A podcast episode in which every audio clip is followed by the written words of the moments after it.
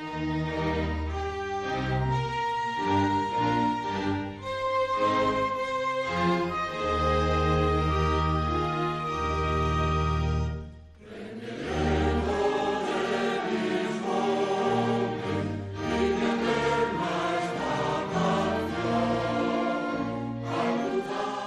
Queridos oyentes, los invitamos a seguir con Radio María. A continuación, la predicación y oración del noveno y último día de la novena de la gracia en honor de San Francisco Javier, que desde el 4 de marzo se ha celebrado en el Santuario de Javier en Navarra. Esta novena predicación será pronunciada por el vicario general de pastoral de la diócesis de Pamplona y Tudela, el padre Miguel Larrambevere.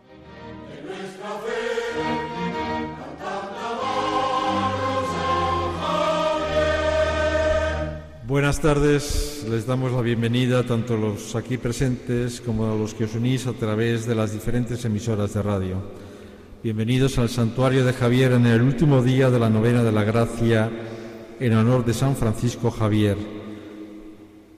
En este año que hemos tenido como lema Javier, encuentros que dan vida.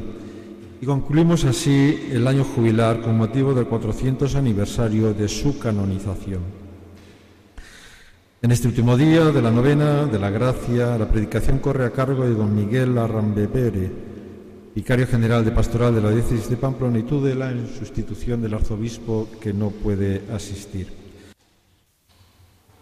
Todos sabemos que en este mundo nuestro, europeo, occidental, el tema de actualidad en las relaciones internacionales es la política de Estados Unidos y de la OTAN sus fricciones con Rusia y la cuestión de la guerra de Ucrania. Pero los expertos en estas cuestiones nos están avisando de que en realidad el gran tema de fondo que se está cociendo es el de la lucha de China por arrebatar la hegemonía del mundo a los Estados Unidos. Hace poco más de un mes, el jefe del Comando de Movilidad de la Fuerza Aérea estadounidense Michael Minihan ha confesado su convicción de que para él, en 2025, dentro de dos años, los Estados Unidos estarán en guerra abierta con China. Parece que en lo sucesivo vamos a tener que volver a menudo la mirada al extremo oriente, a China, y a ello, a mirar a China, nos empuja hoy San Francisco Javier. Estamos en el último día de la novena de la gracia de este año 2023, concluido el año jubilar, y nos toca hoy asomarnos a las últimas cartas de Francisco de Javier, las escritas en ese año 1552, y en ellas se habla mucho precisamente de China, que fue el último horizonte terreno, el último horizonte de este mundo, de esta tierra, que atrajo como un imán el corazón de San Francisco Javier. Nos detendremos en los textos que mejor reflejan dos rasgos de Javier, de Javier que brillan especialmente en esos últimos meses de su vida y que nos pueden resultar muy útiles. Su audacia, una audacia apostólica, y su confianza inquebrantable en la bondad, en el poder y en la misericordia de Dios. En Japón, Javier se había dado cuenta del gran prestigio cultural y de la gran influencia del imperio chino en todo aquel mundo oriental y prendió en su corazón el deseo de llevar el Evangelio al gran gigante chino. En carta a sus compañeros de Europa, en enero de 1552, les decía estas cosas. Los japoneses tienen para sí que los chinos son muy sabios, tanto en las cosas del gobierno de la República de este mundo como en las cosas del otro mundo. Tal era el prestigio que tenía China en Japón. Creo que este año de 1552 iré allá, donde está el rey de la China, porque es una tierra donde se puede mucho acrecentar la ley de nuestro Señor Jesucristo. Y si la recibiesen allí en China, sería gran ayuda para que en Japón abandonaran las sectas en las que creen. Y por esas mismas fechas le escribía a San Ignacio de Loyola, estos chinos son gente muy ingeniosa y dada a los estudios, principalmente a las, a las, leyes humanas sobre la gobernación de los pueblos. Son muy deseosos de saber. Es gente blanca, sin barba, los ojos muy pequeños. Es gente liberal, sobre todo muy pacífica. No hay guerra entre ellos.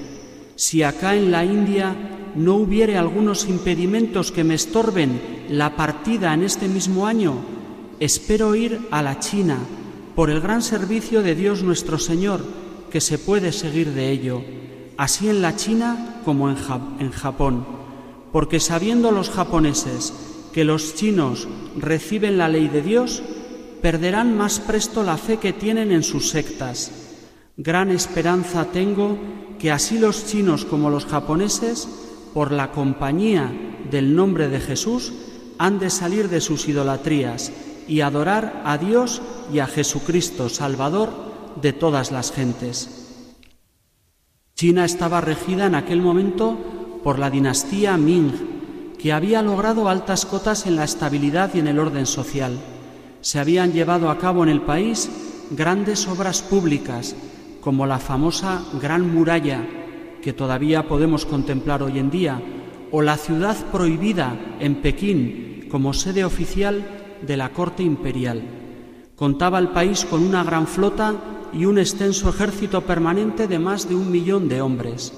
Los portugueses habían establecido un importante contacto comercial con China, sobre todo para importar de allí seda y porcelana, los famosos jarrones de la dinastía Ming.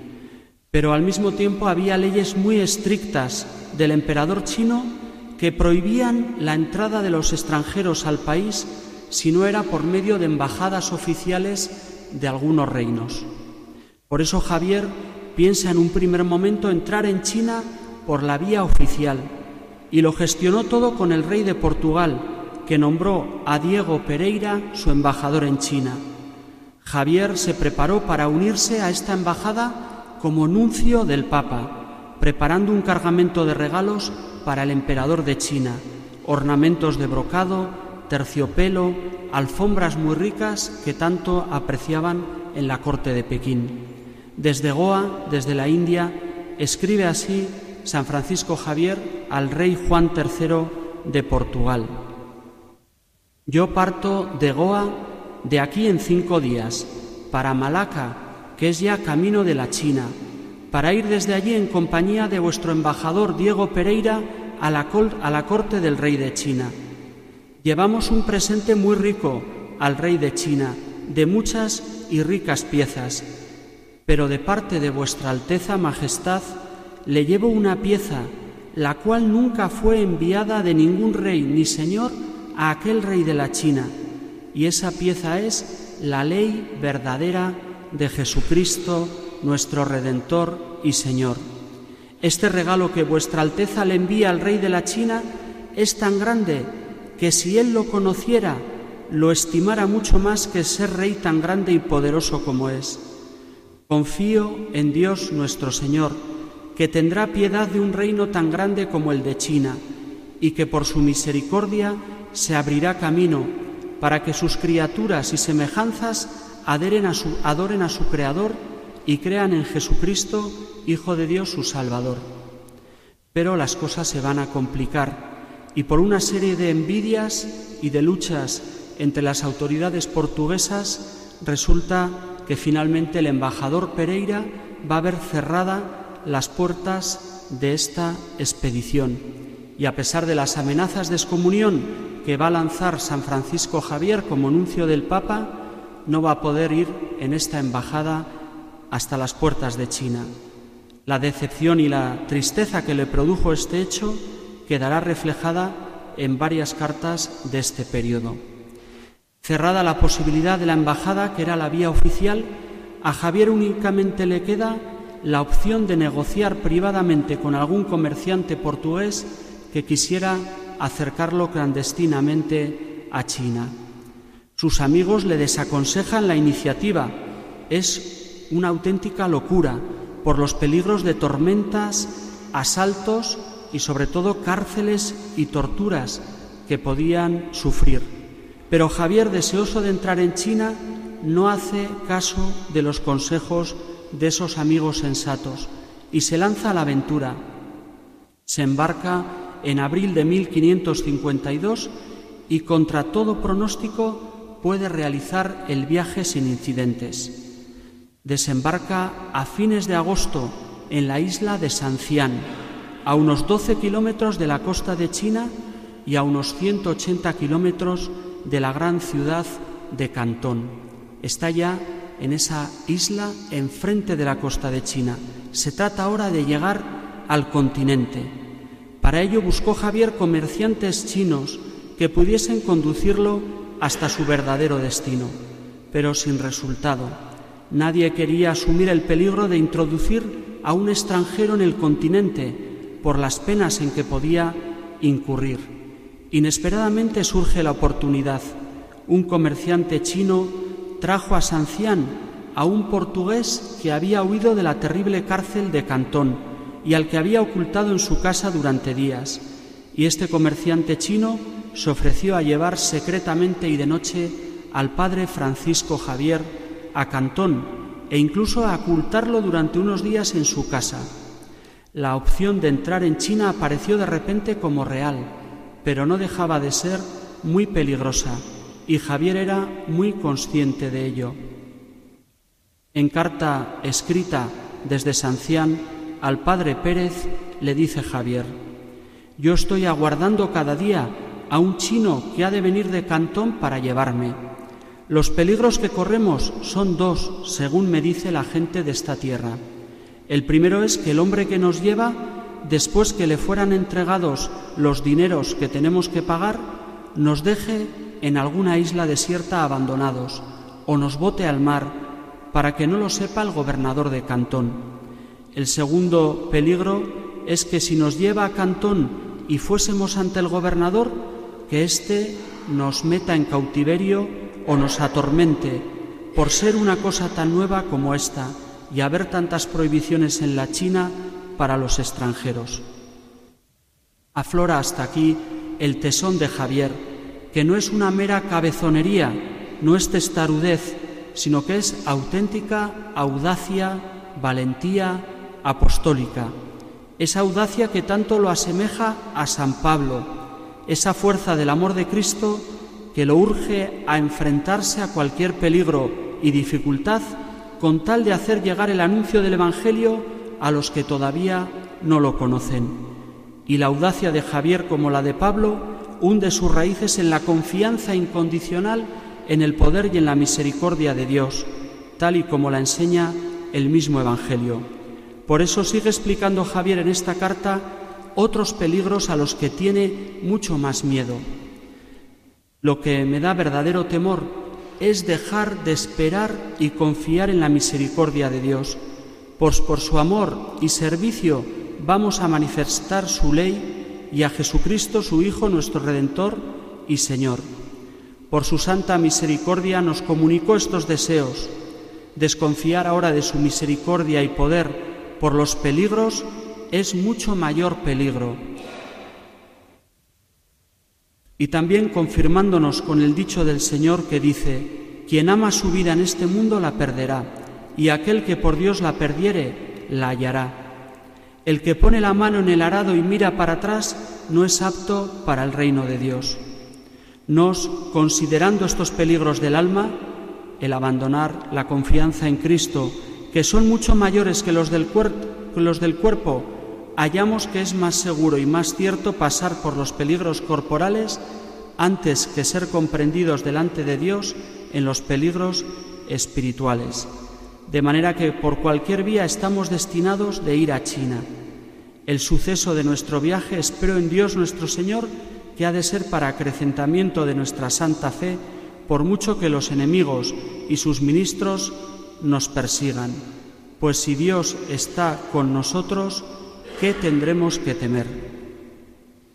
Estos eran los pensamientos y los sentimientos que dominaban la oración de Javier en aquellos días. Por entonces llegaron a la isla de Sancián noticias muy alarmantes. Resultó que en Cantón habían sido detenidos muchos portugueses que habían entrado allí clandestinamente y les esperaba una suerte terrible, un castigo ejemplar para disuadir a los que entraban en el país, cárcel, torturas y la muerte.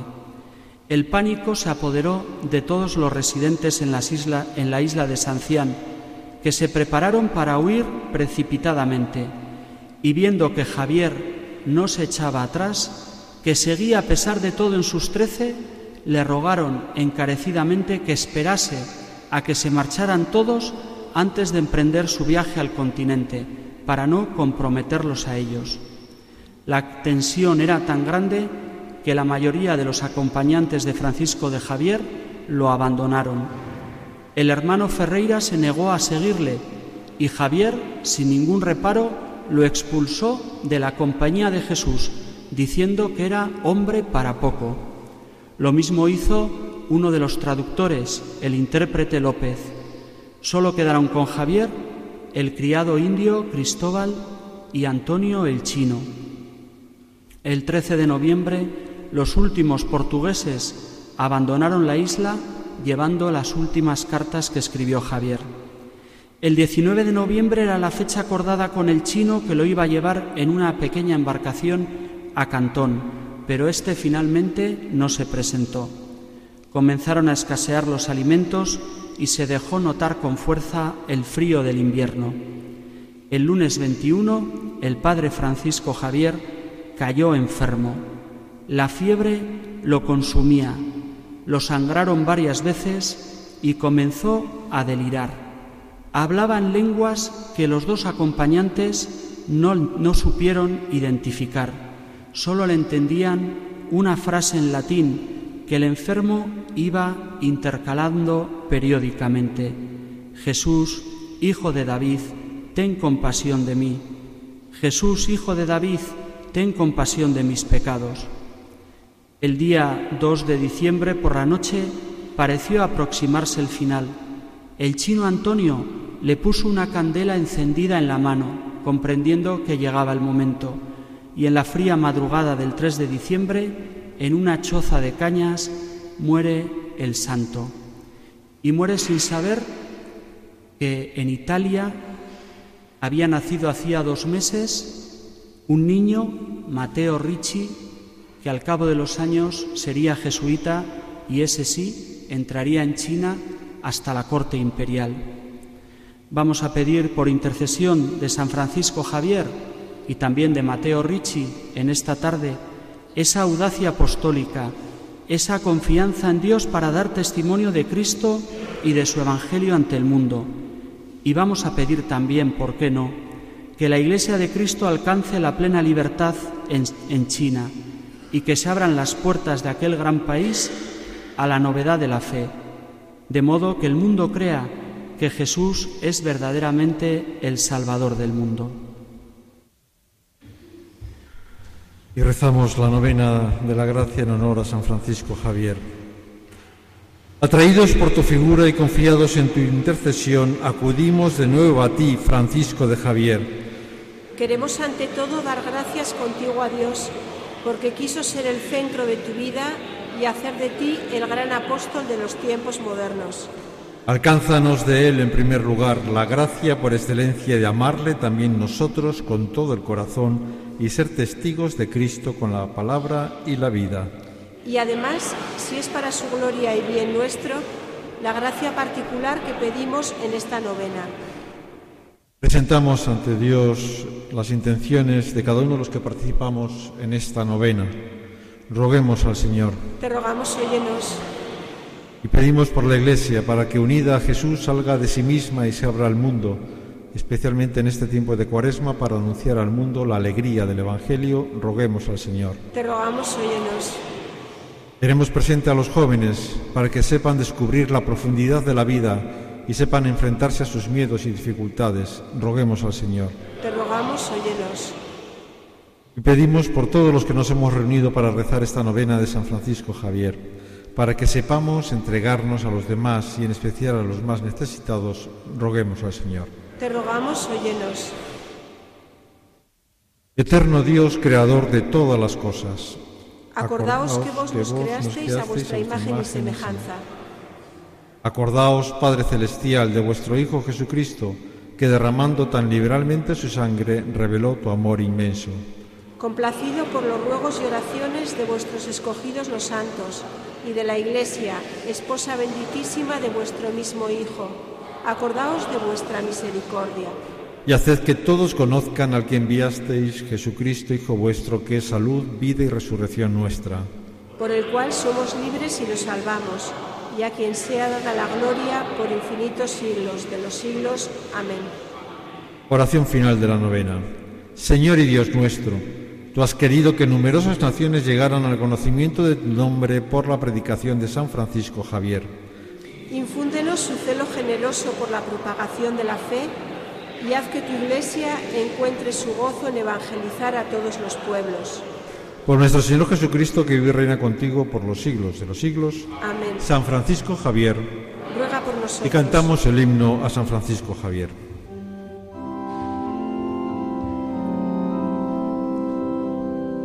En el eco de tus montes, vibre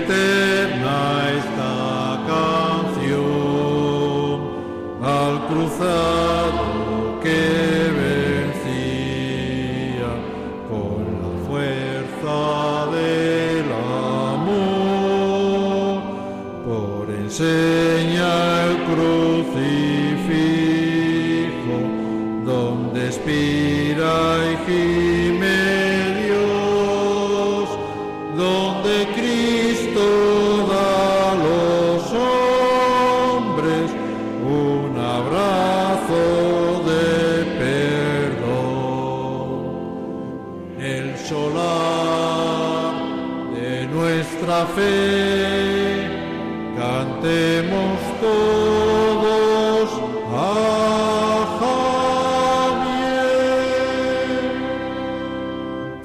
Y concluimos así la novena de la gracia de este año. En el nombre del Padre y del Hijo y del Espíritu Santo.